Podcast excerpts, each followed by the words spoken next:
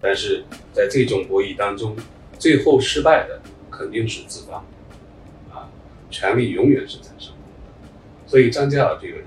他的一生，如果从从做事的层面角度去看，啊，他不断的在说做事情，但是也是在不断的说。这个政府的成立，江浙财阀，啊，这个这国银行家出了大力，他们以一种我我用自己那个词儿叫现金政治现金的方式参与到了这个政政权的这个成立当中去。前面他的人生，我们看到啊，他是行动的人生，啊，那么四八年以后，他给自己的这个确立的一个方向，他往后的人生的志志应该是静观的人生。对，这种特别的好，就像一战爆发之前的这个欧洲，太好了，最后有点啥事，所以是太久了，我们都不知道悲伤为何物啊，最好来点事情，有一个理想东西呼唤我，感召我，去牺牲，去冲锋。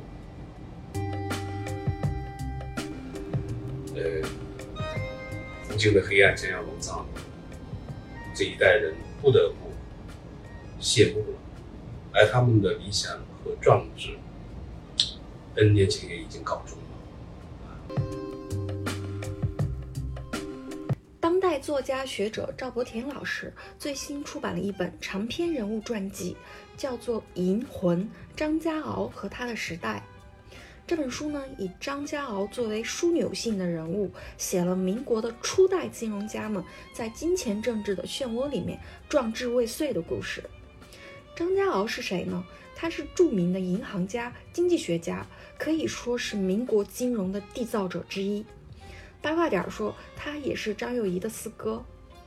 按照赵老师的说法，自打中国金融业起步以来，资本与权力的博弈从未停止。在一次又一次的对峙中，最终失败的永远是资方。因此，张家敖不断在行动，也不断在失败。直到一九四九年，他离开大陆，从一个行动者变成了静观者。作为建立中国近代金融基础的重要人物之一，尤其是战后和恶性通胀缠斗多年的一个败北者，张家敖在后半生做了深刻的反思。大时代里的这一群人，他们的所思所谋所为，影响了后世中国，也是时代的遗产。这是作家赵不田关注民国金融战事的最初动机。赵老师的行文风格呢，是对历史和叙事抱有双重的热情。他出生成长于王阳明的故乡浙江余姚，上学时呢，每天经过王阳明的故居瑞云楼，往南十公里，则是另一位明代大儒。黄宗羲居住的小山村。二零一六年之前，他把大部分精力放在研究晚明。那是一个古典的中国，宁静的就像一首田园诗。那个时代的士人从权力场中退出，在器物上面建构了自己的精神世界。最后，帝国覆灭，一种惊人的美消失了。二零一六年之后，赵老师开始以现代性转型。作为母题，金融家、实业家是他现代性书写的重要拼图。接下来，我们就跟赵老师聊一聊他的这块拼图是如何谋篇布局的。我们又能从中国的初代金融家身上得到哪一些境界？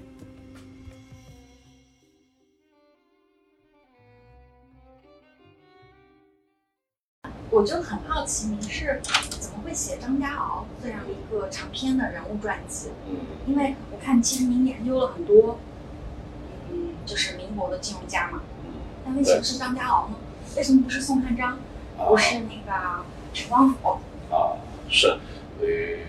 其实这几个人物都是非常有意思的。整个的这些人，张家敖啊，陈光甫啊，呃，宋汉章啊，呃，都是我在这个我关注的，就是民国的这个历史这一块里边。那么，民国的这个经济和金融史里边，这些人物也都是非常重要的。呃，之所以去关注张家敖，因为他在整个的这个民国的金融史里边，他这个人物的角色就是显得更像是一个枢纽性的人物。就我我那个最初去就是涉及到这个题材呢，这个也是跟我的就是呃关注点的这个确立有关系。呃因为我我我的写作，我的研究的视野可能一直显得比较杂吧，啊，是呃最初的时候我对思想史也有兴趣，啊，然后那个社会史，包括那个最近国国外比较那个风行的新文化史的那种写作也都有兴趣，呃，我还记得那个大概大概十年前，当时有杂志来约我。呃，说是写个专栏，啊，那时候民国风很流行，他说赵老师给我们开个民国专栏，他来找我这个事儿吧，可能也是因为我我第一本书就是写了一些民国人物，呃呃，编辑部他要计划明年我们要做什么什么的这个这个策划的时候，啊，然后来找我，我当时我当时就告告诉他们我我说我不写民国，嗯，我当时我说我我。给你们写写一个我自己想做的，觉得特别有意思的一个晚明的东西，啊，呃，之所以当时没有答应写这个，民国的这一块，我觉得没准备好，啊，这个这个世界太庞大了，你如果没有找到一个呃这个一个纵深的一个大的背景，你没有确立一个方法论。那么你只是这个去去八卦一些东西，吃这个瓜吃那个瓜，这个这个不是我想做的。呃，当时我那个晚明的呢，确实是有点心得，所以就答应他们写了那个就是《南华路》，那是一五年的时候北京大学出版社出的，做的还是当时的那个那个他们的这种制作的书的制作的工艺啊，包括编辑的这种呃这个这个理念啊，也都与蛮超前。哎。回头说民国吧，啊，就是民国这个东西，这个事情太大了，啊，你无从着手。明朝还大？呃，明朝那个不一样，明朝那个呢，它是它是一个就是古典世界，明朝历史也很长，从那个呃朱元璋定都南京一三六八年到一六四四年，那个两百七十多年，也是一个很庞大的历史，它的政治也很复。杂，它的整个经济社会的变迁也都是非常的曲折，啊，但总而言之，它应该是一个就是古典世界前近代的一个社会，啊，古典世界，它当时还没有现代文明的东西来跟中国的这个传统来进行碰撞，没有这么复杂。呃，相对而言，就是现代社会，它因为多种文明这个冲突啊，地缘政治的各种因素，那么这个它更复杂。而且跟我们的当下的我们的这个呃这个这种生活，它的关系更大啊呃呃，民国这个东西，我们有很多的民博士的专家，也都是他也不是通识式的写作，他可能某一个领域某一块这个这个他可能是专家，但是另外一块他可能他是个外行，是这样。这个其实。就是，但是我想到一点，我们这是一个什么呢？我记得一个诗人喝了荔枝还是谁，忘了。就是说，我们在心灵里边，凭着几个有限的点，可以挂起一张心灵。呃，那么你，我们回到民国也是一样，我只要找到这个几个重要的点，我是不是也可以把民国的这张毯子挂起来呢？挂起来。所以我在几年前吧，一一六年开始，我系统性的做这一块，就是从清末到明初这一块整个的在看的时候，我写了几块东西，写了一个我关注过那个保民运动，啊，这个是直接导致了这个辛亥革命的四川的保民运动，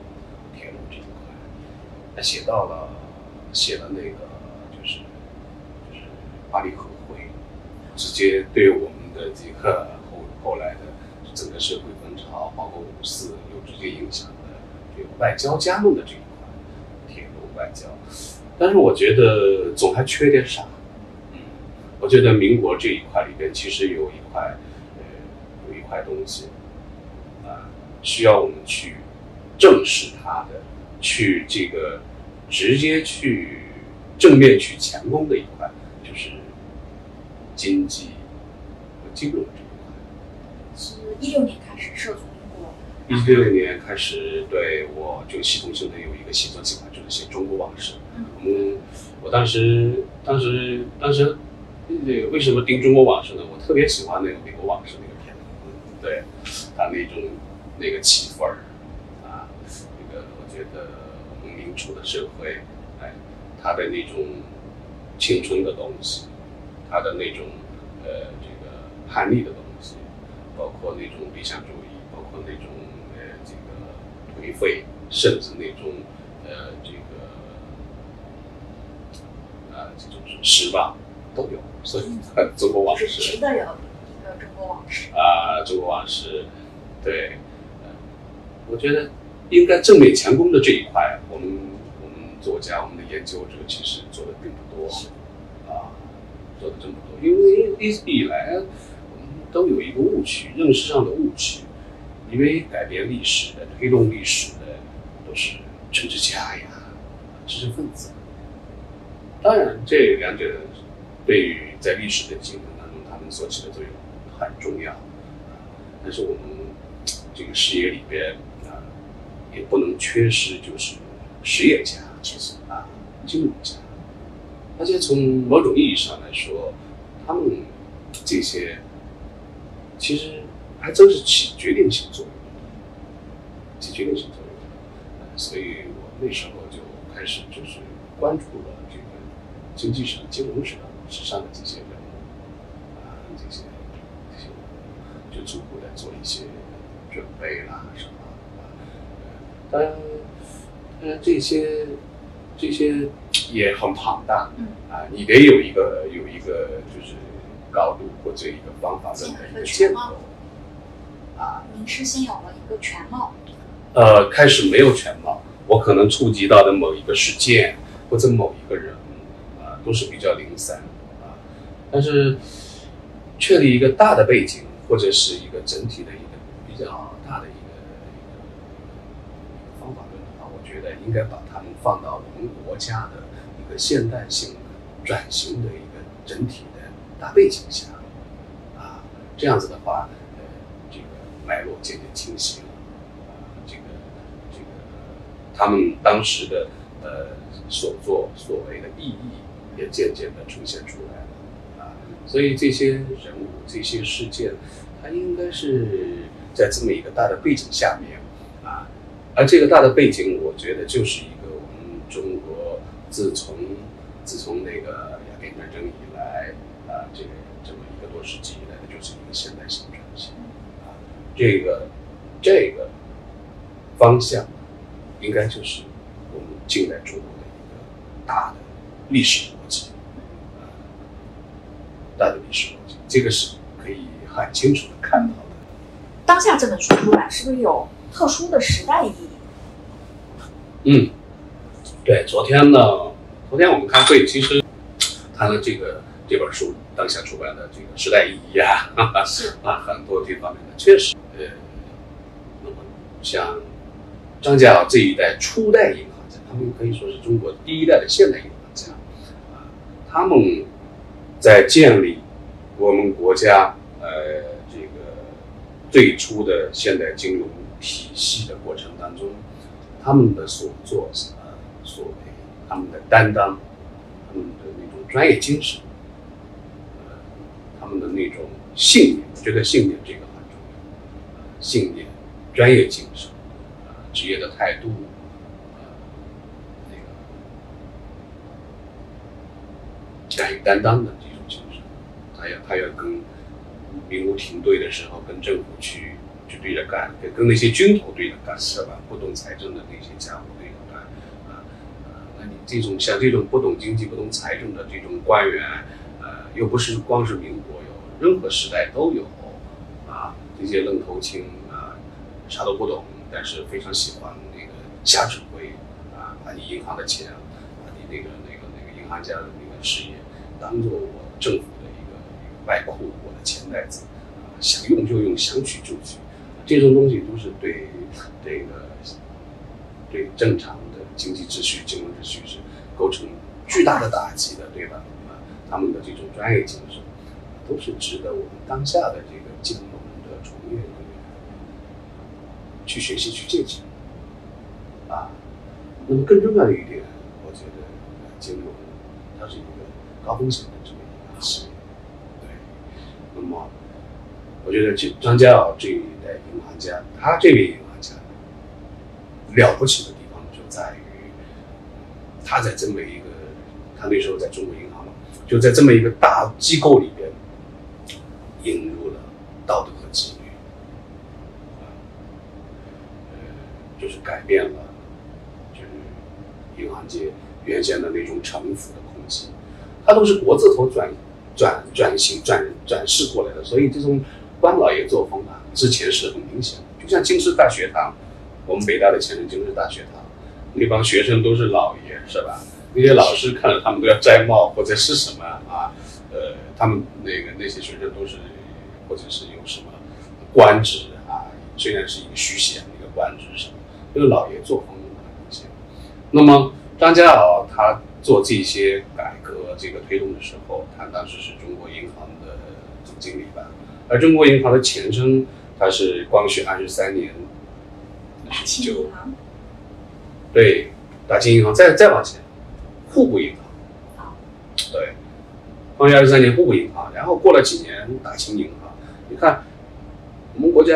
开始这个银行业，现在银行业一开始它就是政府相关责任啊，户部大清，所以这个官老爷习气是很重的啊，嗯，商店里边你现在供销社不准打骂顾客是吧？那时候你说他们没有服务意识，银行业当时也没有服务意识，他是自从一九二九年他去欧美这个转了一圈，的银行家们这个大各大银行机构交流，然后他回来就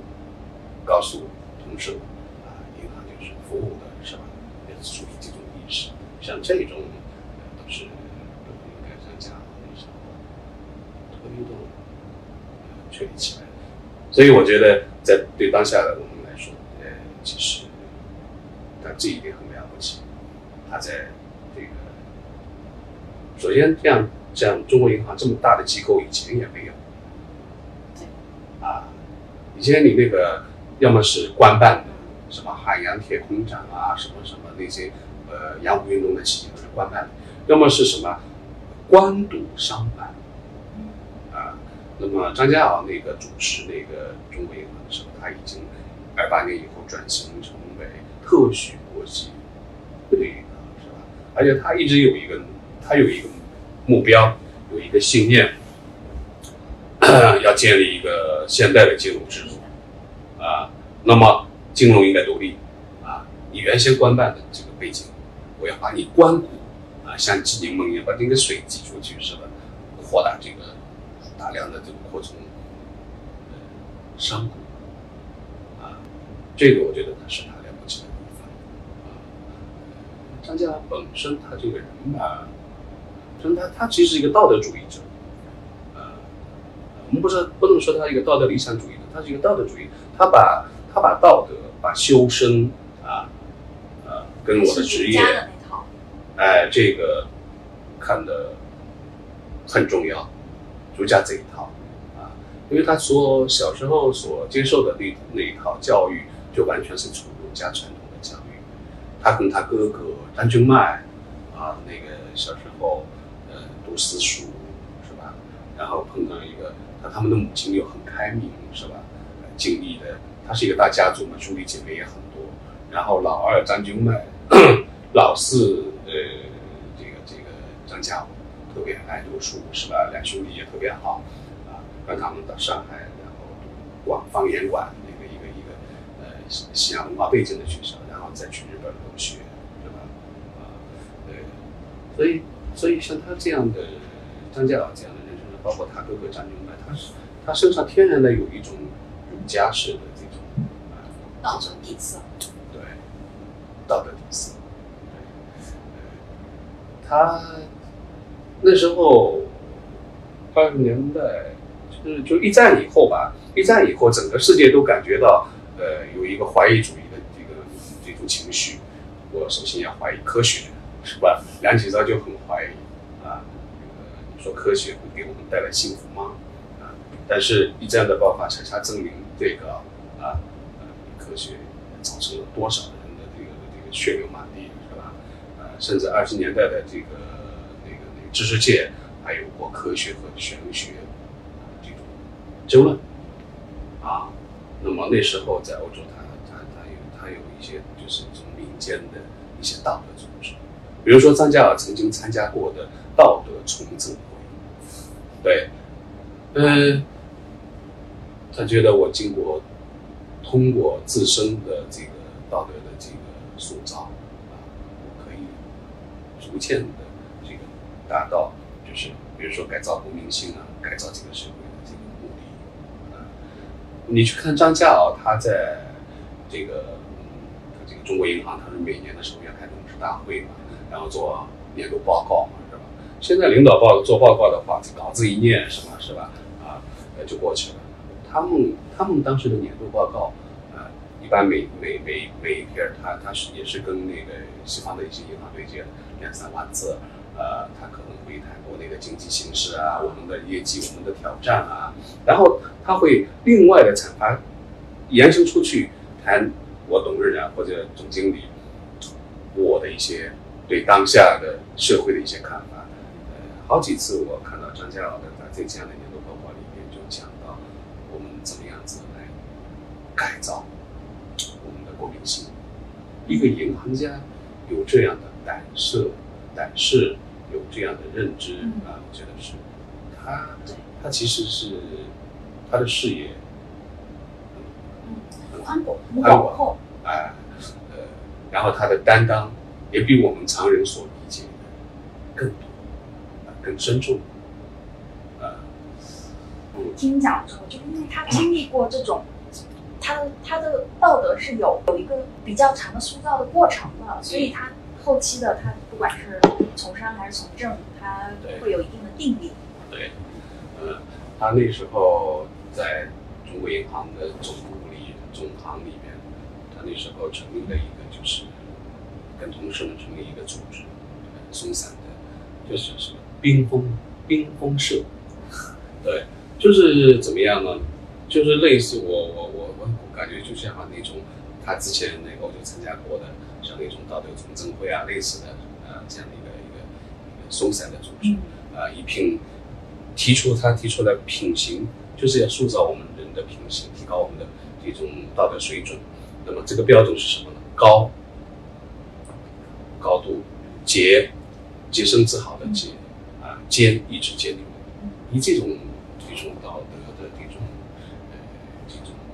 要求啊来相互砥砺啊，这个这种做法其实有很重的那种传统的知识分子的这种啊这种呃做派上啊，但是又吸取了这个就是呃二次基础啊这个呃像一些国外的普遍的对呼吁道德重建的这么一个大势啊，跟它融合在一块。而且您说就是一战后有个怀疑主义嘛，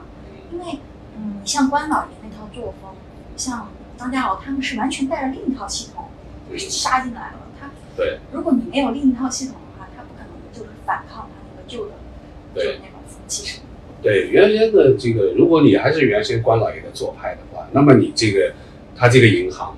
他这个银行就跟原先的钱庄和票号也没啥区别，用那种什么行会的一种，或者是清地缘的这种纽带把大家聚集在一起，是吧？看起来一下子好像很红火，但是不持续。对，不持续啊，那么你现在的银行制度，它完全是不一样的，对吧？它是一个这样一个建立一个秩序，因为太阳底下没有新鲜事，然后历史总在重复嘛。你会把当下发生的这些就是金融行业的事情跟呃跟就是因为你脑海中肯定有一个这种图景嘛，你会觉得跟哪哪个时期比较像，然后分析当下这些事情。呃，你说张家敖那个时代，对，比如说比如说现在现实这种事情，哎，我好像在哪个对就是生过。你你现在的我们看到一些事件啊，嗯你就不由自主的去会联跟想的会跟当时呃有一些联想嗯。啊，你就会想到就是呃张家敖那个时代，其实呃这个资本跟权力之间的一次又一次的这个对抗对抗，对呃博弈也可以说，但是在这种博弈当中，最后失败的肯定是自方啊，权力永远是在上风的。所以张家尔这个人，他的一生，如果从从做事的层面角度去看，啊，他不断的在说做事情，但是也是在不断的失败。啊，呃，资本和博权力的这种博弈对啊这种对峙，啊，自从中国银行业起步以来，一直没有停。张家敖到最后啊被赶走，啊驱逐离开他，呃服务了多少年？二十三年。对，那是他的一生的这个青春年华，无尽的这个这个这个呃这个这个收获在里面，啊，痛苦在里面，对吧？他的梦想也都在里面，把他赶走了，是吧？没有什么理由啊，我们国家需要啊，我们现在的经济建设需要，我们要搞金融经济统治啊，对吧？全国一张一盘棋啊，我们要搞那首先要搞金融的统治，是吧？那蒋介石、宋子文、孔祥熙他们三人一商量，走走人。他离开中国银行是一九三五年被赶赶出了。啊，那一次，对，那一次，那一次就是很大的失败。这个失败，我觉得也不仅仅是张家敖一人是一个人的失败。三五年那个时间，啊、就三五年张家敖离开中国银行之后，那么呃，就是官方政府就是对中行、对呃当时交通银行实行改组，原先退走的这个官股就大回来了，回潮啊，然后他又建立就是四行二局嘛，中央银行、中国银行、中中交农嘛，嗯交通还有一个农业银行，是吧？呃，然后四行二局，二局嘛，一个是邮政储邮邮政储金会局，还有一个外汇，这个就是蒋介石建立的呃民国政府的一个金融统统治的这么一个新格局。啊，一搞起这个东西，一搞起来就是就是国家资本主义了。嗯，你你中国的自由资本主义到这里就结束了。我跟马勇先生昨昨天他也参会了，近代史研究所的，嗯，呃，他有一个观点对我很有启发，我很赞同，就是说中国的自由资本主义啊，它有过辉煌的四十年。嗯，什么时候开始？甲午以后，甲午以后，中国的形势一看起来，经济形势的这个这个这个这套经济的这个运行建立起来，一八九五年以后，甲午，然后一九三五年就终结，这个终结就是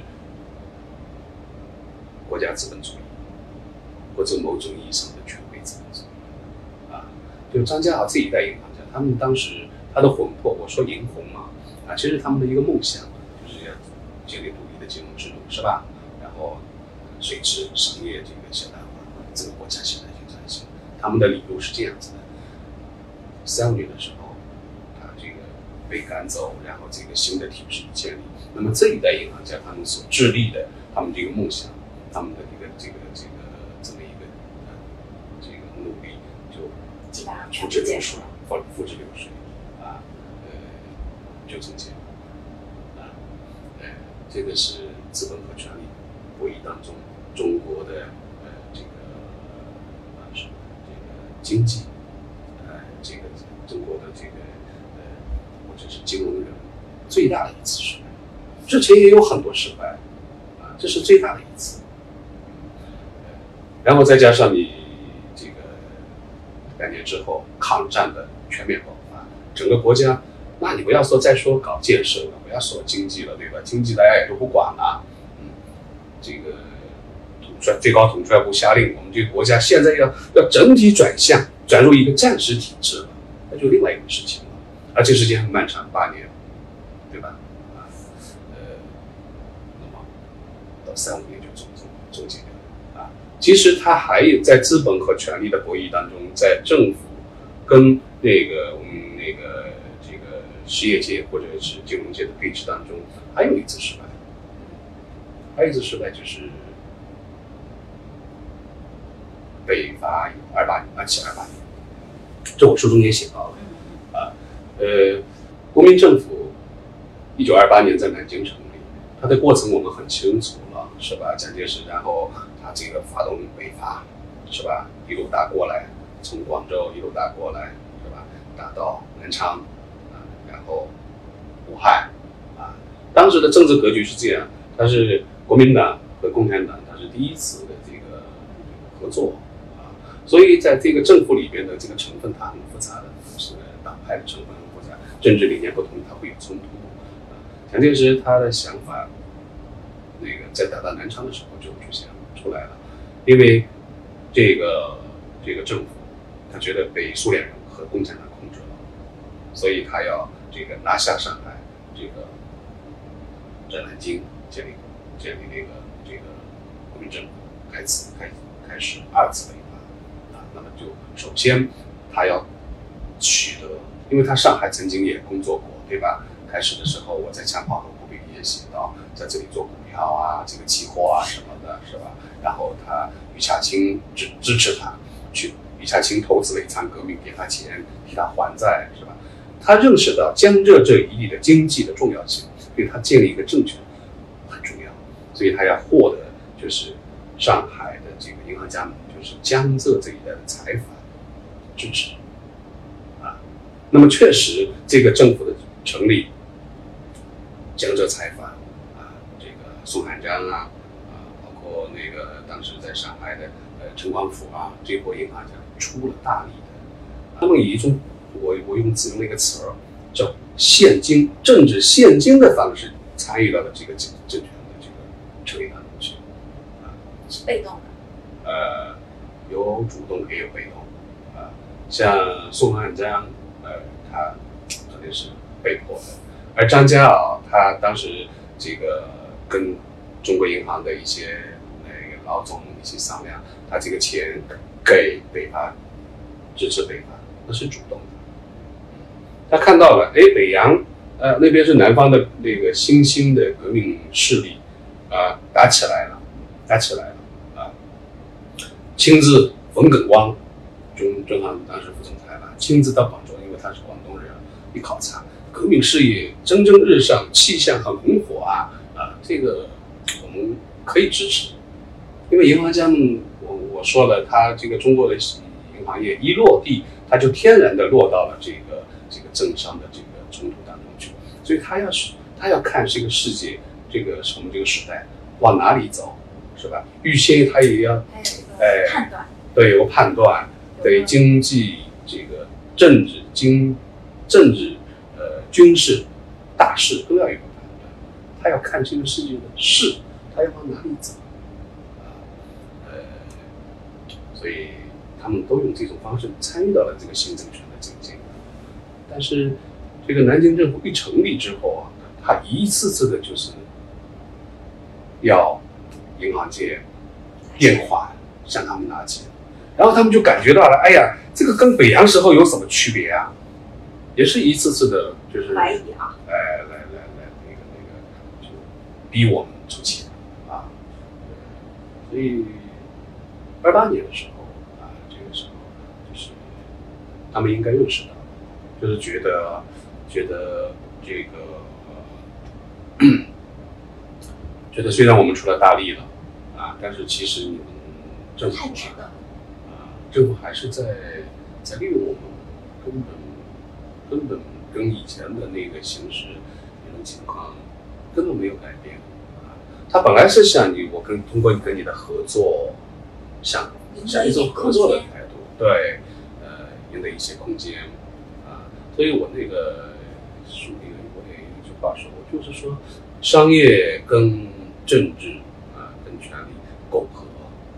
他还是想，他当然有有利益的驱动，他想想有利润的啊，那个，但是事实证明这个是是走不通的。你如果要这样走的话，那么你就要以丧失你的理性为代价，而这个代价实在是。这个其实，在就是就是我的意这样说，意思就是说，这种冲突、这种博弈，自从中国的这个现代银行业一落地开始，一直都有啊。四八年以后，张家傲离开了，那是大势所趋，他是吧？但因为可能因为他三五年的那次失败太刻骨铭心了，所以那个时候他就不是特别的失落了，已经。哎，四八年是吧？对对，就是我觉得对张家敖的这个在四八年的时候，就是这种打击一连串的打击，它是逐渐到来的啊，逐渐到来的，所以他的这种忍受忍受的这个这个忍受人的忍受能力是这样的，一个事情如果突然打击，一下子这个党国垮了，难受啊，然后一步一步的他参与了这个整个的过程，哎呀。四五年，日本人投降了，蒋介石一声命令啊，他从美国回来，是吧？到东北去，啊，跟熊式辉一起，就是收复这个东北。熊式辉负责军事，他负责这个经济谈判，跟苏联人谈，谈了那么长时间，然后这时候也很复杂呀。我们我们中国共产党人家进东北，蒋介石那边又要去是国军要收复东北。苏联人赖赖着屁股又不走，把我们的这个什么日本人当时建的工厂呀、铁轨啊全部拆掉，呃，运回到莫斯科去，是吧？整个谈判是失败的，是吧？整个然后后来整个东北就打成一个一锅粥了，是吧？啊，呃，然后那个金圆券改革之后，什么什么那个呃又又乱掉了，让他出任央行总裁。啊让他来收拾残局，但是已经无力回天，这件事失败。所以他到四八年的时候离开是必然的。一连串的失败，你说党国已经是日日薄西山，我还在怎么干呢？所以他的幻灭是一步一步发生的。对，对，这一步一次次的这个失败啊，一次次的这个失败的教训，最后就是。啊，让他就是退出，就是决定退出这个当下的这个这个这个金融金融啊，或者是经济的这个呃现场，我做一个选择，是吧？因为毕竟很多事情也都是过眼云烟了，他会他会他会觉得这里面有太多的经验或者教训需要总结、去总结、去梳理，而我我是直接的当事人。啊，对，那么从那以后，他可是是慢慢的找到了下半生的一个认识的方向。我作为一个经济学者啊，能够去寻找寻找一个空间，寻找一块一张宁静的这个桌子啊，让我去好好的做研究啊。这个可能也是我在余生里边对中国经济或者对中国的现代化的现代性的转型能够能够做的一次唯一。一件事情啊，所以我觉得，就是十八年他离开中国大陆，其实在他的一生里边，应该说是一个啊，一个一个分水岭。前面他的人生，我们看到他他是行动的人生啊。那么四八年以后，他给自己的这个确立的一个方向，他往后的人生的志志，应该是我们说静观的人生。那个谁，呃，毕达哥拉斯学派吧，是吧？说运动场里边啊，他有，他有，他有那个，还有行动的，有静观的，啊，哲学家就是那些静观者，是吧？啊，所以后半生他就更多的以从什么色彩呢？一个学人、静观者的这么一个角色。呃，宋汉章，我看到。其实张家傲是评价过宋汉章的，但是宋汉章怎么评价张家敖呢？我看到您在书里面有提到，其实，呃，宋汉章觉得他一开始是觉得他是个政客，跟他其实不是一路人。啊，是两个人其实有有有合作，也有冲突。嗯，他们他们的合作呢是基于，就是在在主要是那个抗廷对世界，抗廷对世界啊，那个张家敖进入他原来原来还是政界也想发展啊，当时在浙江都督府当秘书，他应该是在一九一三年还是一四年吧，一三年年底应该到一四年吧，就是因为他哥哥的关系，张君迈跟梁启超关系很好，所以梁启超当时财政总长啊，很短暂的一段，就是把他引入引进入到了这个这个金融界啊，一来就到上海，中国银行上海分行的副经理，他的老大就是沈南昌，他的领导就是沈南昌啊。那么接下来马上就是发生了抗廷队这个事情。其实这个抗廷队这这个这个袁世凯政府发布停队令这事情确实是很恶劣的，对吧？你命令什么这个这个，呃原来你你你那个那个呃你要发行一块纸币的话，我要有一个准备金，一块钱准备金，把准备金收走是吧？你你想花多少钱就花多少钱，那肯定是不行的嘛啊！但是但是当时的这些这个金融机构大家都挡不住，尤其是在北京在天津的那么近是吧？你敢不听，马上把你搞定命没了。啊，马上把你搞掉，对吧？呃，起码给你免职吧，啊，呃，这个，呃，上海这边，呃，宋汉章和和他两个，一个是一个是这个其实跟人的这个理念、性格很有关系。宋汉章是一个很硬的人，这老头很有个性。你说要借钱，军需处长这个带着人上门来借钱，二七年的时候他都不不借的，你说就凭这个，他肯定接受不了。而张家敖，你说像这样接受过一个那个那个在在日本留过学啊，他对现在形式银行他也有他的理念，觉得你这个东西是违反常识的呀，所以呢就这个时候有合作，合作，呃，合作，我书里面也讲到了，他经他争取了方方面面的支持，有很多策略性的就是有胆有谋。啊，有胆有谋啊，光是有胆还不够，对，你得有方法啊，包括让这些股东来起诉他们啊什么啊，这都是很好的方法。对，那时候应该是有合作，有合作，但是这个冲突呢，我觉得这个性格上面的一些因素吧，啊，性格上面的因素。呃，钟南章老派人，穿长衫的，啊，我从来没有看到过他穿过西装的那种模样。啊，那个张家敖在他眼里就是一个新式人士，啊，穿西装的，再加上呃像张嘉尔这样的可能会，你看他的朋友圈，他很注重交往，什么？政界的呀，什么哪个哪个界的，是吧？而且呢，一看到有人才，就马上心痒痒，我最好把他挖过来。嗯，二九年的时候去访问那个那个呃这个这个欧洲是吧？啊，一到地方，他他那次去就带来了很多人，包括那个我们外滩二十三号的中国银行大楼，这个这个呃建的一个设计师，后来成为中行的御用设计师。那个楼是他设计的，外滩外滩就是和平饭店旁边那个，他还设计了很多中行的建筑，包括到重庆的时候他也设计。这个是这个建筑师哦，陆千寿，这是一个广东人，嗯。他家里很有钱，他爸爸是做那个那个船啊航运生意的，他呢特别喜欢学建筑，所以在英国就是就是在在在在学学学建筑，也毕业了，然后张家敖正好到了英国的时候，啊跟他谈，然后就把他带回来，对，带回来了，任命他是中行的建筑部科长，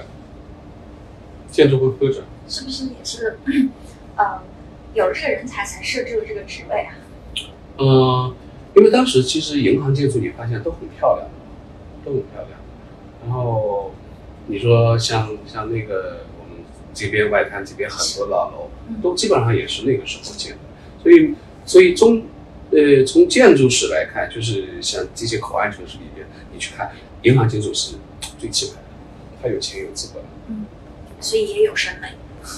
他把他他一去就要就就就就发现了某个人啊能够为我所用，就特别注重人才，很灵活耶。对，还有一个一个女士，当时是在伦敦政经学院，是吧？张小梅，一个经济学者，后来成为他的弟媳妇了，就是他的八弟吧，张家柱。张家柱他是一个很文艺范的一个一个，他也做银行嘛啊，呃，就是特别喜欢跟文艺范的文艺家们打交道，跟诗人打交道。邵秀美，跟邵秀美好朋友，那个新月诗派的一些一些事儿，他都参与。新月书店，他是幕后的这个出资人，幕后老板。啊，呃，张小梅就嫁给那个张家柱，他当时也是这样。我们他觉得我们银行发展，我们应该有设立一个经济调查室。国外的大的银行，它都有经济调查这一块，我们没有啊，所以把它引过来。所以看到这些呃这个有用之才，他就想把他们罗织进来。啊，他的他的维度其实嗯很宽广。可能宋汉章他就是一个更技术型的人，对，宋汉章是应该说是对，我觉得他身上还是有的宋汉章身上还是有一种怎么说，就是传统的商人加上某种农民式的控制，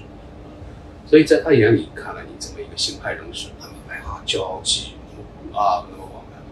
不就政客嘛？这可能背后吧啊，有时候说哎呀这个政客怎么的很不屑的样子，那可能有话传开了。但是俩人之间没有根本性的冲突，在整个的这个银行业的这个发展过程当中，的建立这个这个这个这种理念是是一致的，只是人和人不同而已。对，而且呃，像宋寒章的为人处事方面的很多做法，张家豪他也是很认同，甚至很佩服。宋寒章确实这样，他那个一生长沙老是不动，后来晚年到了香港。然后也很节约啊，这个天热，香港热又潮湿，夏天的时候，舍不得开空调，是跑到外面人家酒店啊、大堂去蹭空调。看人家不起眼老头谁呀？哎呀，原来是不知道宋海的。嗯，您怎么跟人物对话？我看到您提到过，就是激活史料的一个重要的方法论是那个，就是回到那个是情境中，然后用。人物的眼睛去观察，那这个怎么怎么能做到呢？嗯，是我写写某一个时间段，写某个人的时候，这个其实我跟笔下的人物就就是一种对话关系。你那么那么你这种对话的时候，毕竟是一个隔了那么长的这个时间，嗯，那你就要设身处地啊，啊，去。还原，尽可能的还原到他的一个历史场景里面，而不是先，而不是那种居高临下的，你应该怎么地，你应该怎么的去评论他，啊，对，呃，不能这种后视镜式的这种，就是王国维的那个话，什么话，什么，呃，师生举中，啊，揣之抹之，是吧？庶几什么什么体的这个合情合理，就是要回到历史的现状，回到历史现状。去体味，啊，他他选择时候的困境，他的人生的，这样就是了解对人物有一种了解之同情，啊，你要去了解他，啊，有有有这种东西。我我自己也感觉这么多年，我写了那么多的这个人物啊，而且您很擅长写群像，呃，之前这个也是一种方法嘛，啊，就是你。你会对他们有更多的体谅，体谅就是同情，同情，这个是建立在我对他们的了解之上。唐贤祖，哎呀，写牡丹亭，哈，啊，然后在万山丛中随随藏的小县城里边，他的那种人生的困境，他想工作调动到温州去，哎呀，关系都打好了，房子那边都找好了，就调不成啊啊？为什么？当朝首辅啊，中央那个啊。王希爵那时候不放他，那是一种困境。无论是精神的困境，呃，这个身体的困，你会有设身处地的这种了解。而且像我像作为一个写作者，我可能在二十岁的时候，我我体会不到这种感觉。但是随着自己的这个年龄增长，人生阅历的增加，那么对历史、对人物的这种呃了解、体谅会更加深刻一点。他们的那种无奈，甚至挣扎。我们每个时代的人都会体验到，啊，了解这种，这样我们对历史，对我们国史里面的某一段或者某某一个人，会有一种，就是要有一种温情和敬意啊去看。我我非常反对那种以史为鉴，带着一个很明确的目的，是吧？啊，这个以以古讽今，这种我觉得都是功利主义的走法提倡。就是对他的了解和理解到了深处，但是他们因为他们不在了嘛，就是其实没有回应了。我觉得有一段时间会不会，呃，会不会就是因为没有得到回应，会不会有点寂寞啊？嗯隔着时空，然后嗯嗯，这个我没有那种寂寞感啊。其实每一次这个凝视，每一次的对话啊，我觉得，当我当我找到一个恰当的方式完成了这种凝视和对话，我觉得对我是一次提升，嗯，然后让我对自自我对这个世界的理解也更深一层。啊，呃，如果你说这种这种被这种啊寂寞感所淹没的话，我无法忍受承受一次一次的寂寞。嗯，啊。那写群像的话，嗯。群像也，嗯，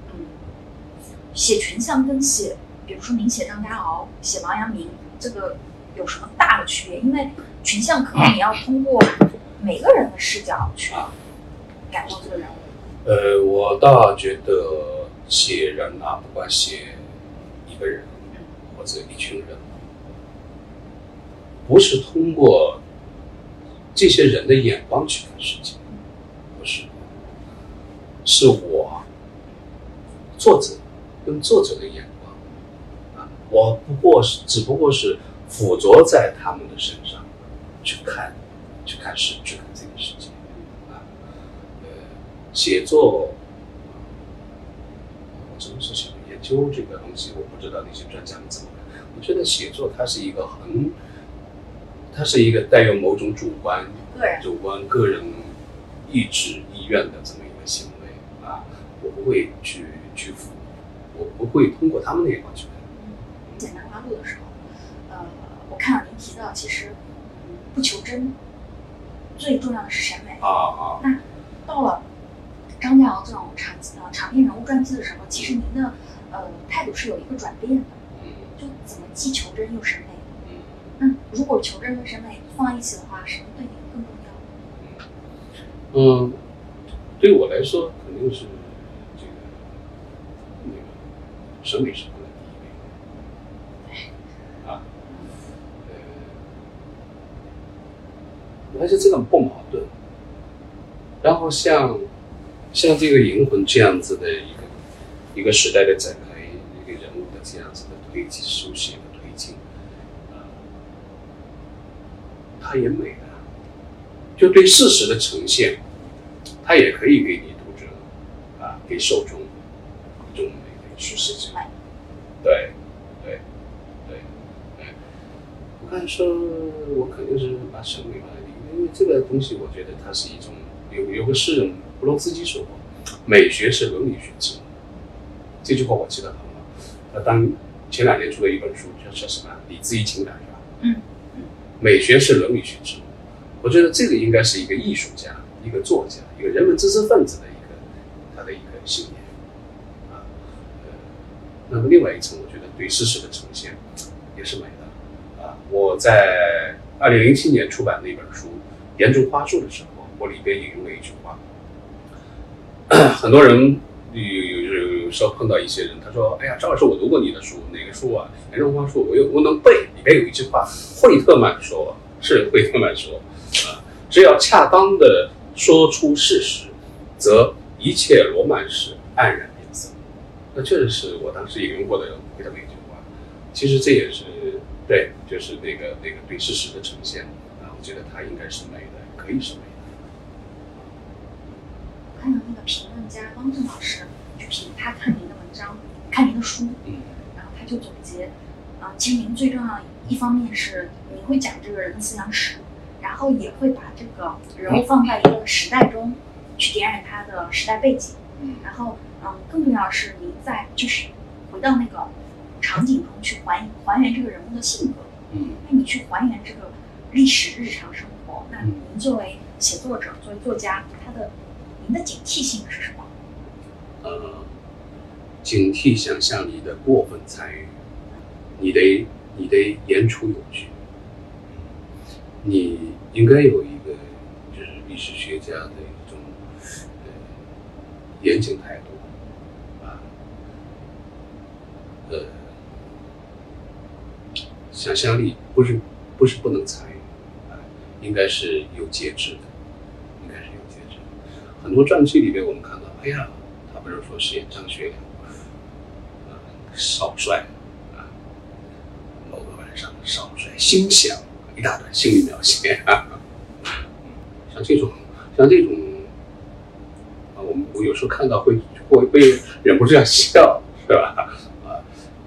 谁你也听不到啊，是吧？所以这些这些大段的心理描写啊，那个那个什么对话呀，这个在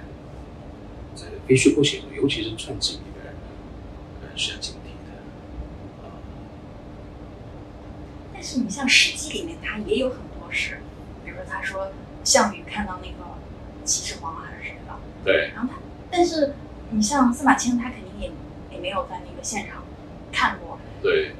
那个景象。对，所以这个其实也就是说，历史写作这个这个行当吧，它其实也是它的写作伦理吧，也是有多种的争议啊。我们很呃一般都会把源头追溯到我们老祖宗司马迁那边，就像你说的啊，他那种呃鸿门宴啊，啊那里边绘声对绘色的那么一段就出来了啊。那么肯定他的人说，嗯，那就说明我们的历史写作啊，它它就是有，它就是一边是文的，一边是史的啊，这个这个呃可以两者结合，是吧？一文一史。读者也要保持一种警惕性。啊，还有一种说，他就怀疑你这老爷子，你司马迁，你你你又没看到，你你怎么你怎么你怎么知道的呢？啊，所以觉得你这个就不可信，啊，看着好看，不可信，啊，呃，就就这个写作伦理上就有这么一种一种。但我觉得每个写作者吧，一定有一个有一定的写作经验的这个作者，他他他是他有一套方法去处理两者的关系。比如说绝对的禁止想象力参与，那是做不到的，不现实啊。对，还有我基于我一个小说家的身份来说我这么长的一个写作的经历在，我觉得从经验上来说，就是历史写作，啊，一个历史学家，你也可以讲故事，啊，你把故事讲的讲的让人啊那个觉得啊听起来很好，这也这也是一种你的一种能力，这是一种能力和素质。去年一个电影那个《圣母》看过吗？圣母就是根据一本历史历史历史著作，是十六世纪意大利的一个一个修女的一个故事，叫《不归之举》。这个这个这个历史著作改编的，就是说历史学家他也可以讲故事。那史料就特别重要。呃，对，对，当然史料这个是基础，他也可以讲故事，就是说他利用我用手上的这一些我这些食材，啊，我我除了堆在一块儿，我也是一个作品，我很精心的去做，让你看了看了这个很很很赏心悦目，然后闻起来很香，吃的津津有味儿，这也是一种方法，是吧？某种程度上，这是啊历史学家或者作家的功力。对，这个应该是作家，就是就是小说和历史的一个交叉地带，交叉。就是文学啊、跟历史，它还是会有一些一个交集。就历史呢本身也向也在向着文学走去。我的意思是说，就是现呃这个尤其是这个呃现代吧，很多西方历史学家他他就特别注重呃历史的，呃就是叙事的问题。就像那个谁，呃，这个德尼朱特啊，他说，重要的不是事实，而是对事实的呈现。啊，就是说一件事情怎么样子去讲述，它成为了就是现代的啊这个一些一些新的一些啊很多流派的这个历史写作者的这个一个关注的一个焦点啊，所以这意义上历史也在向过去走去。那么叙事、修辞嘛，是吧？这些东西，那么这样子的话，它势必会产生一个交集。我在十多年前我就说，文学文学向历史走去，历史向文学走来。那么两者之间的一个这个交叉地带、中间地带，可能它的空间很大，可能也就是需要我这样的写作者啊去做的一个空间。为什么是历史和文学的这种双重热情？就我的写作经历而言，啊，我其实呃写了那么多年的小说，啊然后对历史呢，我又抱着一种天然的、天然的一种兴趣。很小就对历史感兴趣。嗯，因为因为因为生活在我在一个县城叫余姚，老家在余姚，浙江的一个县，宁波下面的。呃，王阳明就是我们那出生的，他那个楼叫瑞云楼，我是上小学去，上中学去，那个楼我就经天天经过王阳明啊，那个黄宗羲，黄宗羲在我们那个住的地方，往南边十公里一个小山村里面，对，他那个是抗清失败，那个那个从失中营啊，然后回到书斋，就在那地方写东西。真的，我们那个余姚那地方，我觉得那还是跟跟我我这样的人生活在这样一个地方的人，还是对我的性格啊，包括我的呃趣味啊，会有影响。那地方我觉得它有两个传统，一个就是余姚人，呃，他有一个思想的传统，思想。你像王阳明这样的心学是吧？从你的中中叶以来，再一个就是经世经世致用的传统。黄宗羲实用性。哎呀，他就是黄宗羲这样这种史学的话，他就他不是空托文章，他觉得我写文章，我做研究，那么他写明夷待访录，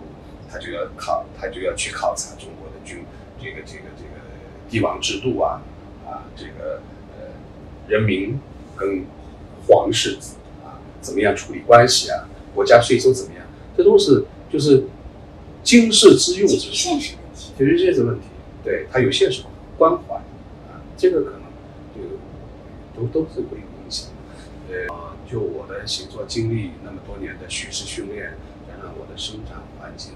所以呃，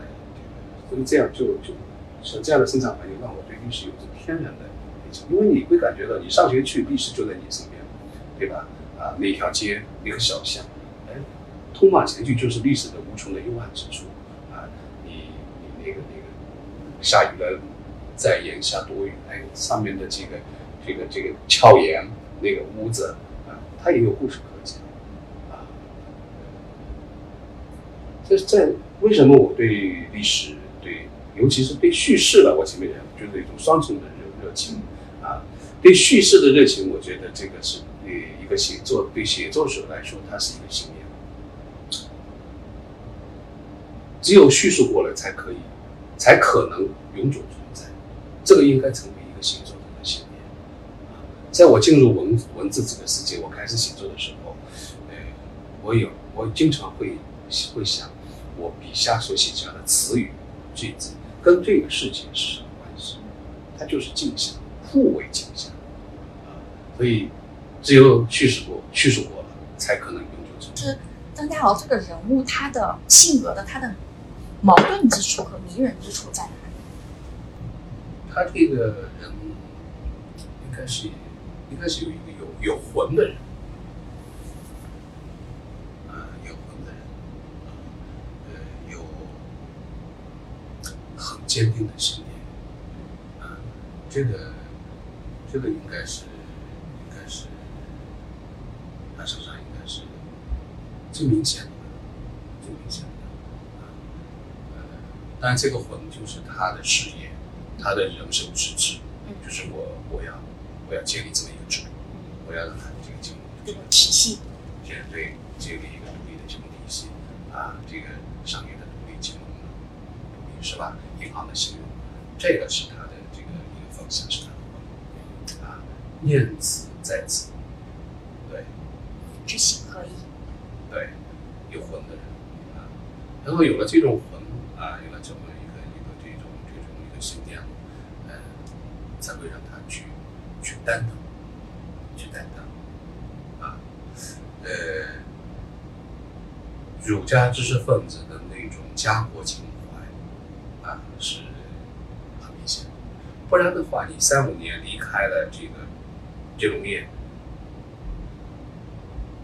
你为什么还要去任政府官员？难道我就是想过把官瘾当个官吗？不是的，他还是想为国家做点事情啊。而而那个时候的官，你当个铁道部长、交通部长，有那么好当？战争爆发，整个国家，我们我们刚才讲战时的体制转型，那么你交通部、铁道部，你要建立一个后方的整个的交通的一个呃秩序啊，啊，他要有一种担当，有一种一种牺牲，是吧？啊，呃，也正是因为他有这种信念，那么，哎，他才会就是啊，这个广交朋友啊，吸纳各路英精英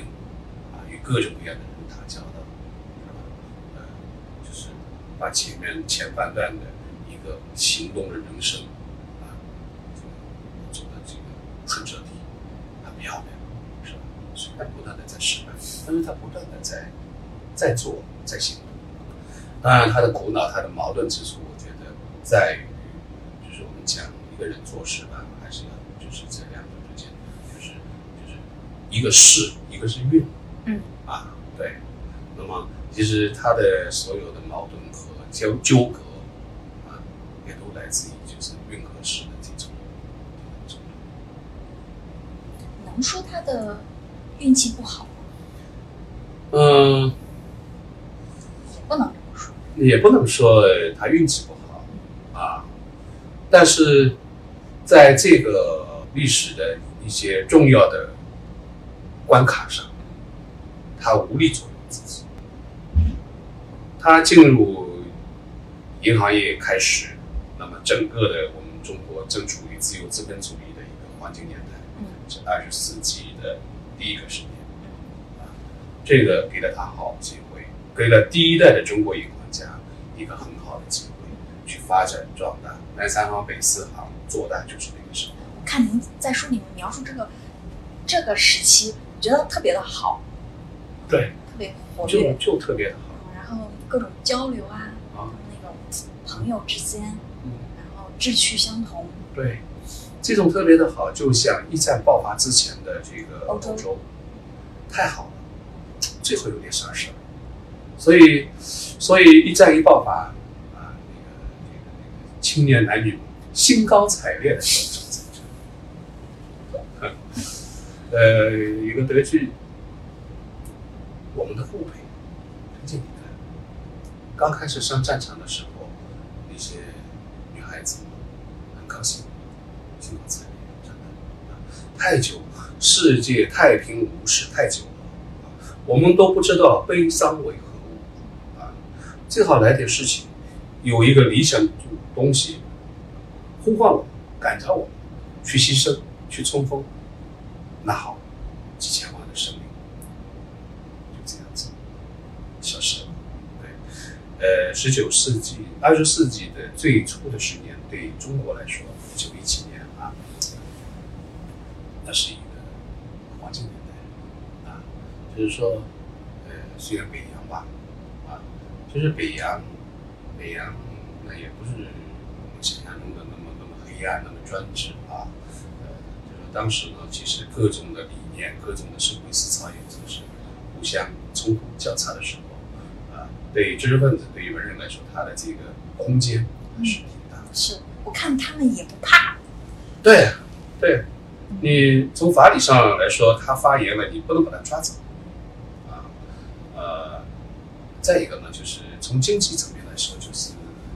一四年大战一战爆发之后啊，就是外资银行和外国投资者，他在这边在这边的缩水了。那么中国你自己的这种民族企业，包括你这个华资银行，全都收起来。基本上这些银行都是，就是这些这些银这三银行都是九一五年起这么起来，这很明显。本来你这个经济扩张啊，给你压着的，然后那边一打仗，然后就就那个跑掉了啊，大量的这个它它是，而且催生了我们这边中国的市场。为什么它打仗了？水泥没了，什么木头没了，啥没了？这边的实业家办厂的，呃，这个刘洪生开始开始，实业家刘洪生最早办个水泥厂，他就是为了应对欧洲战场那个做地堡，水泥没了嘛，是吧？然后等他这个水泥厂开起来，你不好开了，有技术问题啊。开起来以后，一九一八年一战结束，所以销路就很成问题。这个过程中，他的性格发生了哪？就是他发生了哪几次演化？啊，呃，大的一个一个转变嘛，就是在他离开中国大陆，从前半的前半段四八年那个时候，行动的人生，转入到后半段的书斋式的啊这个大学里讲课啊研究就静观的人生，这个是演员里面最大的一个转折啊。当然他在三五年的时候，三五年时候离开金融业进入政府，这个其实也是当时的一个一个大事，因为呃这个三五年这个国民政府改组之后，蒋介石他作为行政院院长，吸纳了大量的知识分子、技术官僚啊，就是大量知识分子来从政进入政界，于是就是说很很多的技术官僚就被省出来了。嗯。啊，你像金融界的，除了这个张家，还有吴鼎昌，嗯。啊，吴鼎昌呃也是同事，张家当铁道部长，吴鼎昌实业部长，啊，然后铁道部撤销，交通部成立啊成为交通部长，那吴鼎昌呢，抗战的时候就到贵州去当贵州省主席，嗯啊，抗战结束回到重庆，出任那个总统府文官长和秘书长，是吧？呃除了这几个之外，其实像股市啊、丁文江啊，啊，呃，钱昌造，钱昌造早一点，就是很多的知识分子都是在那时候进入了这个政界啊。那么你想象一下啊，一个二十三年啊，这么一个金融的一个从业者啊，一个银行家，然后成为一个政府的部长，对他来说也是一个很大的转变，包括在性格上面啊，这个呃整个的这个个性上面还是会有转变啊。之前的那种理念啊，这个信念啊，这个他可能也放一边了，啊，专心致志的来对付一件事，在外人面前，作为中国人啊，我作为一个知识分子，我该做什么？他扮演好那个角色。对，啊，所以他他那个很敬业，滇缅公路就是他主持下做的，是吧？还是做实事儿的，做实事。然后他那个离任的时候，他不是后来离任了？离任的时候，他不是做了一个报告，这个报告里边儿啊，我铁道部长，我修了多少路，铁路多少，公路多少，我有我我有点引用，这个我是从二档中国第二历史档案馆里面调出来的，啊，呃，数字是冰冷的，但是你透过这个数据，你看到多少这些呃这个技术人员、工人，包括专家他的心血在里面，哎，呃，从中可可以看到啊，在国难之际啊，他的那种呃担当啊，他的牺牲在里面。这个人的局限性，如果我们非要说，因为我们是非要用后视镜来看的话，它的局限性在哪里？首先，我觉得一个一一个一个叙事文本里面，这个人要把他立起来，啊，呃，所以我更多的考虑的是，就是去 在忠实于史实本身的层面上，然后让你读者感受真切的感受到这个人这是一个有血有肉的人，这是一个写作者一个从叙事的角度来做的事情啊。呃，那么从这个他本身作作为一个历史人物，他的局限性那肯定是存在的，嗯是吧？呃，比如说他在这个这个金金融从业那那个那个在中行的二十三年里面，其实他对政府或是说对对权力吧，还是就是有是有有幻想，有屈服，有迎合，有迎合啊。蒋介石跑到他家里去看望他老母亲，是吧？吊唁，很感动啊。呃，这个北伐二七二六年北伐从广州出发的时候啊，他作为中行的这个领导人之一，啊、也同意啊，这个资助北伐五十万钱，那个从那个呃这个北主义的战上走啊，这个这个也是有一种投机的心理在里面的啊。是呃，是啊，啊，然后对蒋还是抱有幻想，啊，幻想破灭了，然后很失望。就是二七年的那一段时间，对对政府、对就有某种幻想，嗯啊，他觉得我也不是仅仅他一个人的幻想，而是当时的这一批银行家们，这个普遍都有，啊，我出了钱，我投资的几场革命，嗯你对我好一点啊。嗯是吧？啊啊，但是后后来的结果他会很失望，是吧？啊，这个幻想，呃，甚至对你刚才讲的这种迎合啊，但这种情况不仅不只是在张家身上发生，你像陈光福，陈光福做上海银行、上海商业储蓄银行做得很好呀，一五年搞起来，然后股本十万块，然后搞得那么大，啊，那个，然后蒋介蒋介石找到他，就是在北伐进入上海之前，出任了一个什么职位呢？上海江苏财政委员会，干嘛呢？筹钱嘛。因为宋子文那时候跟蒋介石的关系很微妙，不是太配合。呃，再说以广东一省之财力，以他中央银行行长，但是当时中央银行它不是全国统一的，这是它只是广东。一一省之财力怎么来支撑一个北方呢？啊，然后这个打配合打得不好，所以他物色一个人，从江浙财阀里面、银行家里面物色一个人，找到陈光复，开始拒绝啊，这干嘛去了？我我我银做银行的是吧？我让我去筹款，嗯，然后蒋介石去派人还是亲自去镇江，啊，陈光复老爸生病了嘛是吧？一看哇，感动的不行啊，那然后郑光复就赶鸭子上架的去去给他去。当当这个主任去筹款去，啊，这个也是，其实你我们啊初看的话，看到一种人情啊，看到什么啊，其实吧，这个其实也是屈服啊，嗯屈服于这个权力啊，内心里边可能也有某种的迎合和投机的成分啊，所以这一代银行家其实最大的一个问题，呃，困境就是在这个权力面前，怎么样子跟处理跟权力的关系，在资本和权力的这个对峙交锋当中，如何来制胜重敌，来如何来这个找到一条，嗯，来这个这个最稳妥的路，这个，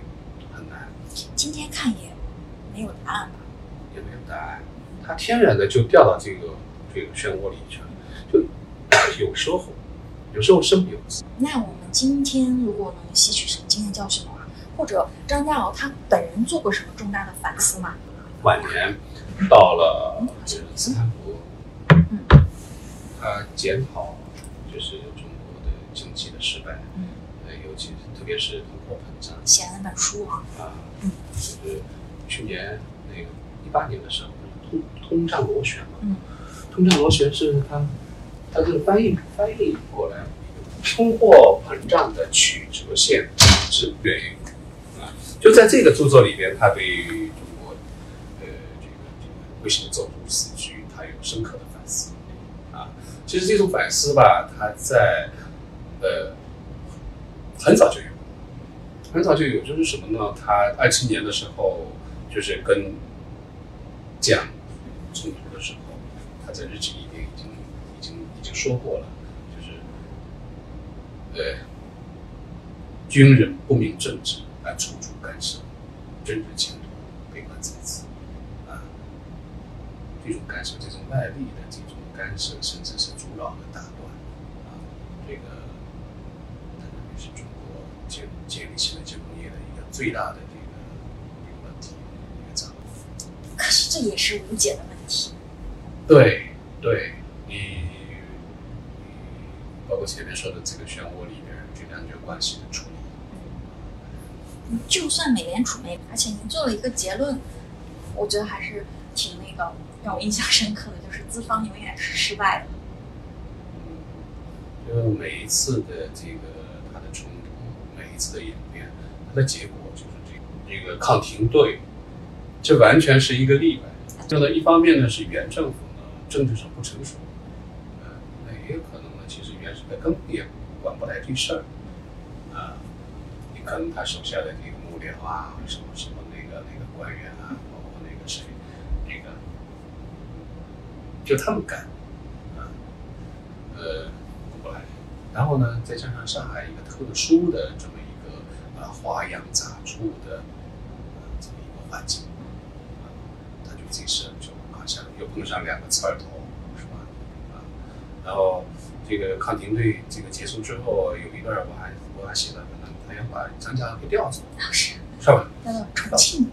哎提，升暗点，然后这事情也没给他们办成，完全是一个例外啊。这个算是一次胜利，但是从从那以后，呃，这个随着这个政府啊，他对民间社会，对你这个金融界的政府越来越强策收走、收紧，这样的事情在可能发生。如果我们非要说啊、这种这个，比如说这种技术搞金搞技术的金融家跟政治跟权力去博弈的时候，有什么经验教训可以吸收的话，应该是什么？这个作业我写过了，认清现实，放弃幻想。那你一个人啊、在策略上他可能会迂回走一些弯路，但是还是要有信念。啊世界大事浩浩荡荡，这个信念必须要有。所以还有一句话：日拱一卒，功不唐捐。你去做，在这样一个大的一个一个观念的趋势下，总归会有贡献，总归会有收获。您很擅长平视人物，就是包括您写的那么多人物，有时候你会把他，代文豪，但是你会把他内心的挣扎啊什么都写出来。不是我擅长啊，我想，呃，人跟人的这个相处交往是平等的。嗯现实当中啊，我们也一样，对于历史人物也是同样如此，啊，是平等的。啊你你不能去抱怨他，去俯瞰他，更不能仰视，去仰视他。对，呃，应该是平等的交流，既然是对话嘛，不然怎么？不然不然我杨书记我要给你唱赞歌是吧？啊，那个你怎么，看财阀这件事情？他好像很反感别人称他是财阀。但这是事实啊，对啊，啊，对，因为财阀这个说法是日本人说的，日本的这个我查了一下，满铁的一个一个职员，嗯，还有山上京南，大概是日本的也是一个学学者吧，就最早提出呃强制财阀，在这里说，呃，然后然后张家敖跟那个陈光甫呢特别反感，嗯说这个这个说法是党人蛊惑，党人是谁？党意思是就是说中共为了宣传啊，也把他们那个不是搞错嘛，是吧？搞搞成一个专家采访的资本家采访。但是我说了，这个就是事实，它是存在的。嗯，财阀的说法可能是日本来的，它就是作为一个呃呃用行业呃或者地缘关系啊的这个呃是以前的上海地府同乡会啊这种特别多所所结成的这么一个呃在在在经济界、金融界里面的一个一个团体，嗯。一个团体啊，呃，这个而且第一波的行家、初代银行家确实都是江浙的一边的人。按照日本人的这个满铁的调查，这个财阀主要的人物张静江、那个湖州的那个商人是吧？自主新中山革命的，然后余洽清啊，对，张家敖、陈光甫啊、钱兴之啊、许清六啊，包括滕寿明啊，那么就这样跟你讲什么？宋汉章不算，呃，宋汉章也是啊，也算啊，啊也算。宋汉章把这个对把它也加上去，然后宋汉章呢，呃，他他也带出了一帮，就是在宋汉章当上海分行行长的时候，在中国银行上海分行，他有一个余姚帮，知道吗？对，他的这个七大姨八大嫂的这个啥的啊，某家的侄子呀、远房啊，就是这些亲戚，呃，就是地缘亲情的关系。带进来的啊，所以你说他还是他符合就是财阀的很多，他就是一个财阀的特征。除了你刚刚讲到的这种地缘亲戚，还有对政行业性是吧？地缘性，还有一个是他的是跟跟政治有关系，买办型，买办型啊，还有还有就是。还有点就是官僚性，啊，这是我总结的，不一定妥当啊，就是大概这个意思。他还是要跟官府、跟政治人物啊这些作为一个背景作为支撑，呃，就像我们家北四行里边那个盐业银行，北四行盐业中南大陆实业，呃，像盐业银行最早是张伯驹他爸发起来的，张伯驹他爸做过长长芦盐运使。盐商在晚年都有钱啊，然后这个盐运使呢又跟北洋的这些政要特别有关系，啊，所以，哎，他就有官方的背景。像周作明的金州银行，很多也是个北洋的大佬，是吧？下野，钱没出事，怎么办？要让钱生钱，投资啊，对，这个是北三。那南三号里边，你说像上海商业储蓄银行陈光福，陈光福那个开始的时候投的，那个是盛宣怀的一个一个。远房亲戚是吧？张德水，那像像兴业银行啊、实业银行，它都有这些官僚背景。我觉得官僚性还是它定位没错的。买办这个怎么理解？呃，买办性的话，它这些呃这些银行家啊，这些华资银行应该在跟跟这个外资，因为外资银行它还是很强的啊，外资的这个实业在当时上海也。嗯，它会有一定程度的买卖性，嗯，当然最主要的还是它的这个啊行会性质和它的地缘性质啊，那么这个是客观的，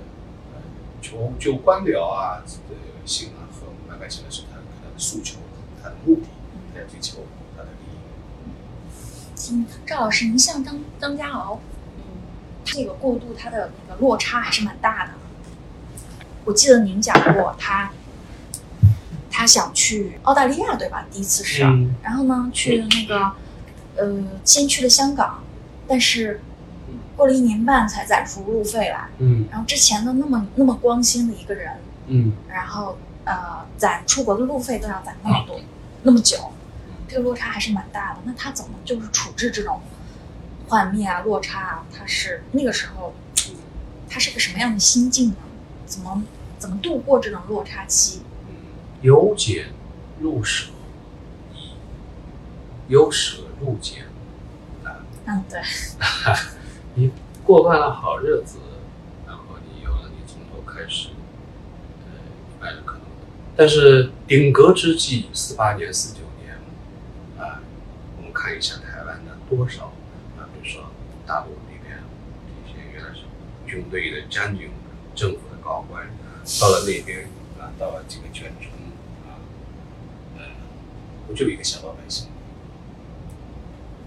当你看到了历史的大势的时候，嗯，无法逆逆转的时候，他只能认命，他只能安于接受这个，因为他的人生阅历和智慧告诉他，你你不能去怀念。留恋的姿态生活，你还得往前走，啊，对，我想这个都一样。这个算是他的主动选择呃，对，是他的主动选择。他的第二选择是什么？当时他，我想他没有选择，他只能这样。别无选择。那个就像胡适说：“我我必须走，你别劝我了啊。呃，这个去了那边儿啊，那只是自由多少的问题，留这儿是有没有的问题。对对，呃，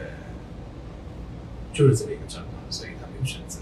但是我觉得有一点我还是挺佩服他。我们看他啊，到了到了澳洲和美国之后，呃，年纪也也这么大挤公交车是吧？啊，然后啊，重新开始买房子又没钱啊，呃，这个啊啊，他他骑车一会儿到那里，一会儿到这里。你说你一个人，你开车开了两年，让你去挤地铁，你都受不了。这个，这我觉得他也是一种，啊他还是这种生存的能力啊，他能吃得起。完全换了一种人生。对，换了。你不像领导，现在的领导他退下来以后，那他买个地铁票都不会买，公交都都都不知道怎么坐啊！你看，你看他，他一个一个啊，也人家也是做过央行总裁，做过部长，中国银行对吧？啊，总经理又不做过两任部长啊，你说挤公交就挤公交啊，到了一个陌生的环境，这样都能高兴，我觉得还是挺佩服啊，这种人生态度吧，啊，就是乐生，是吧？嗯啊，而且呃，对环境啊认清大势之后的这种啊主动的、积极的去面对，嗯啊，这种人自然他是积极的，他一直是保持一种我们不说昂扬吧，他一种积极的、开放的一种姿态。就他没有说就是被被整个人被击碎了，对对，我们看到击碎，其实张家这个人，我们看到他每一次的变动和挫折面前，他除了在写日记发发牢骚，他还没有那种真的还没有那种哭天喊地、痛不欲生的时候。他每一次挫折面前，都会主动的寻找去解决问题。比如说他赶出中国银行了，怎么办？呃，当时呃有很多选择啊，他也想冷静冷静，去北京了是吧？去北北京啊，北平，然后呢，那个什么什么河北的什么什么什么那种伪政权，日本人就来找他，说做央行总裁吧，他觉得不行啊，然后回来，回来只得，那没办法了呀，只能去央行做个挂门挂门的副总裁，那这个又做不来事，去找黄埔商量到底怎么办？啊，黄埔谁呀？蒋介石的二哥呀，说了什么话啊？建议他那个公权雄要么，进入政府吧，啊选一个实业部还是铁道部，是吧？啊，因为铁道这个铁路建设从国父开始都是有理想的，像嗯那他就很接受啊，我走铁道部对，呃，他都是在积极的寻求一个最佳的方案，对去应对这些呃疑难、呃挑战。呃每一次都这样，包括跟跟那个东跟跟苏联人谈判，包括出任央行那个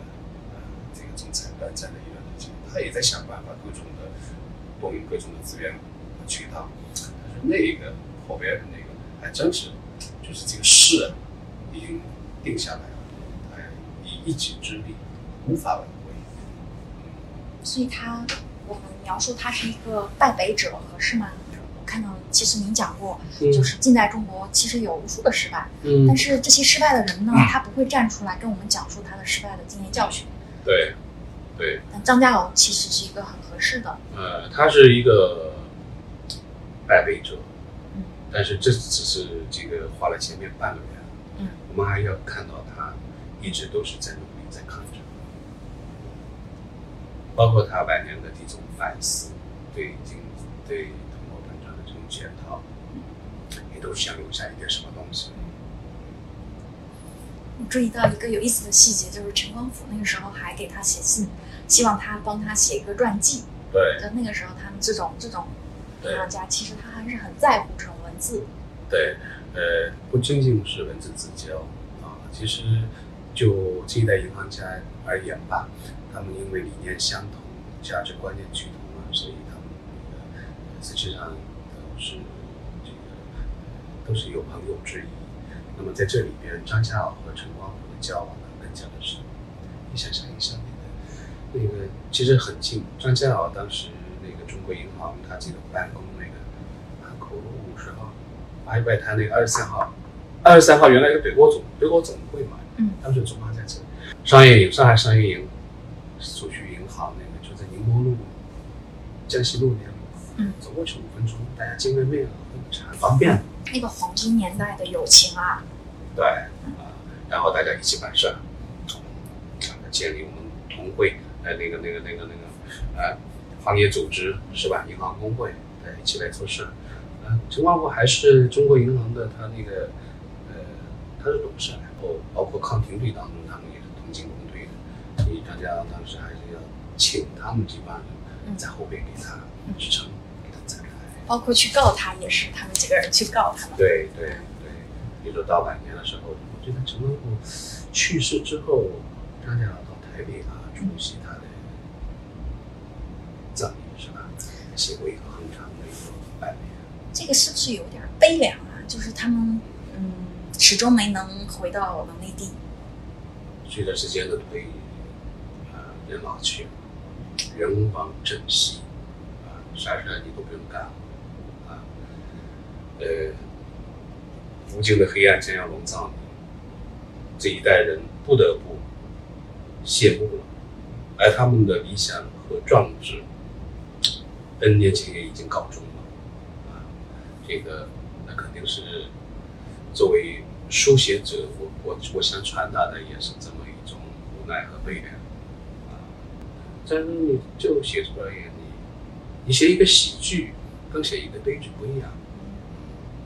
喜剧可能写喜剧的话，可能更多的会投和大众啊，这个这个大众文化这种年代的这种需求，但是把这种啊这种悲剧性的一面的呈现，我觉得。它有它的美学价值，也有历史，也有历史的认知的价值。其实这本书虽然有接近六十万字，但是很多您其实没写进去。那如果您说您看的史料的话，肯定那更多了。就是这个研究史料的这个过程，它我就是以我有限的写作经验来啊想象的话，其实有一个过程是，就是沉浸的被这个史料浩瀚的史料所淹没。嗯，怎么生还呢？怎么就是在，而且还要在这个史料基础上做了一些创造。这个就这样，你还是要有一个方法论。我从事历史写作，那我打个比方，我就是在历史的海洋里打鱼。呃，打鱼的话，打鱼的工具就很重要。那我觉得这个呃方法论就是我打鱼的工具。你的你。的提纲啊，做功课的时候，我看到有一句话，就前面一个说是要抄升上去，对，对，升上去就是你你要你要有个有个宏观的把控的角度然后一个你说沉下去是吧？沉下去你就是这个得得在那个海洋里面扑腾扑腾啊，这个是必须做的那个那个功课。呃，我的工作习惯吧，如果我研究或者写作到某一个领域某个人，我可能在前期这一块，我可能花很长很长的时间。一方面，一方面我要 我要吃透啊那个年代啊，全面的了解那个人。再一个，我在史料的这个熟悉的过程中，我要感受到那个气息和氛围。而这一点对于一个就是像我这样小说家出生的人来说，尤其重要。当我感受到那一抹气息的时候，我想，哎，我可以开始了。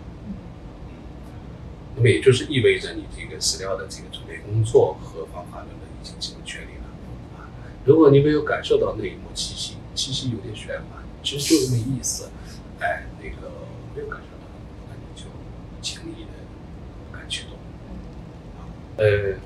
写《南华路》那个书的时候，我我读了，我那那几年，我觉得就是对我来说，一个写作者蛮辛苦蛮蛮幸福的一件事情。嗯我读了大概三百多本的艺术史的嗯一些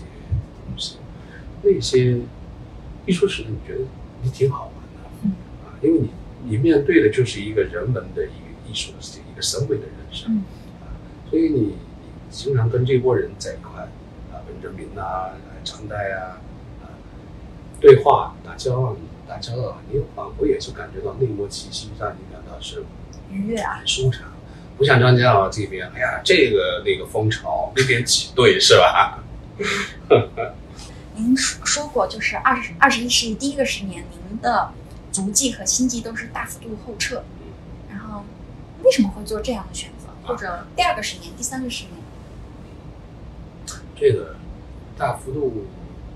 后撤这个说法呢，借用了莫言老师嗯“大踏步后撤”，他是这么说还是怎么说？就是莫言老师那个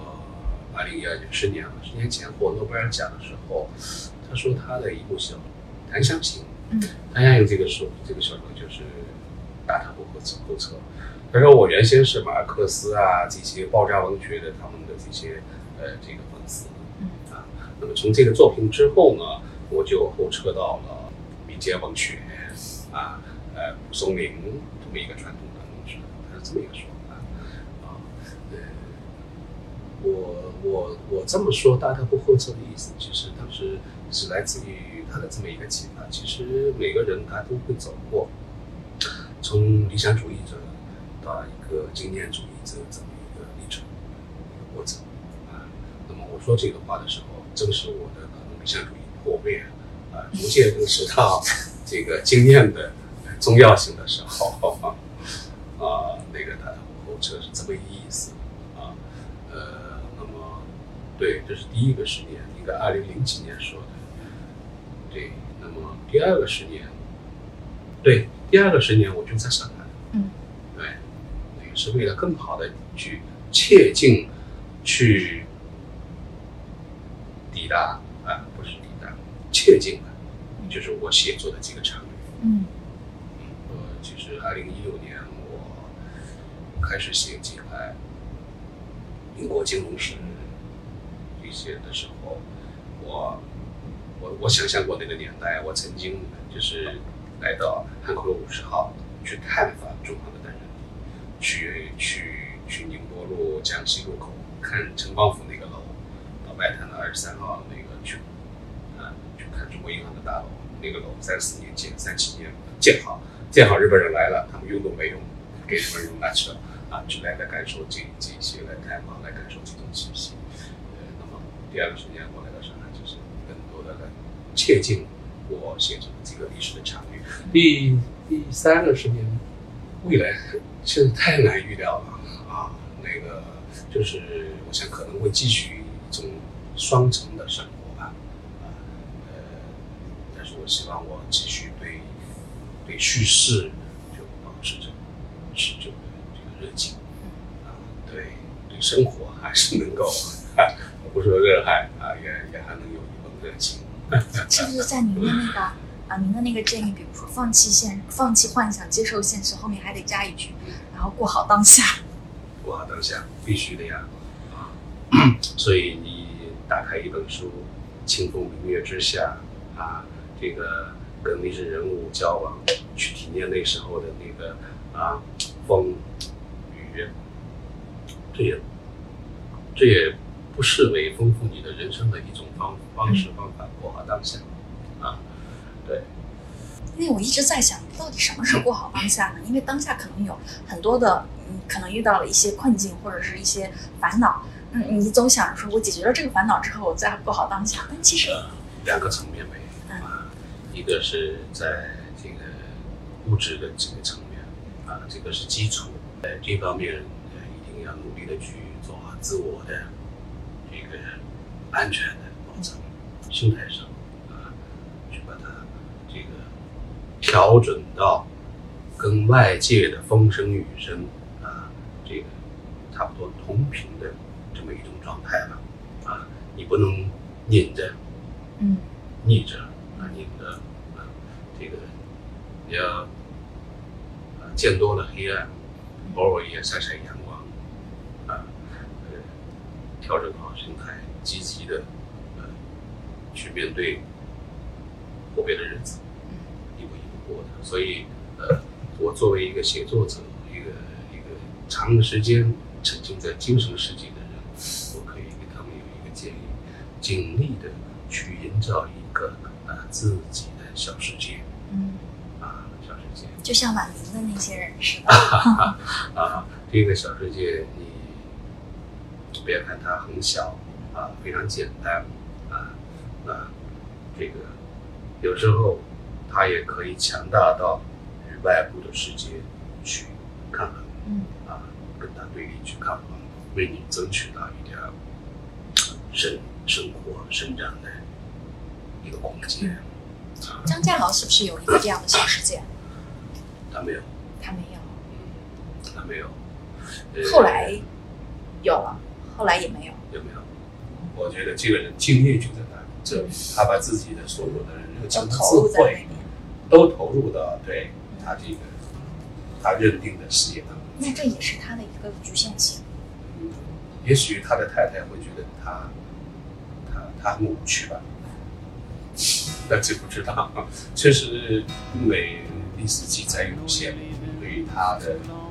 个人的这种生活，这个切面是看不到是。太了解。Nothing new to show to you. Goodbye, dry eyes, I watched you blink. Fade off west of the moon. Then it felt so strange to walk away alone.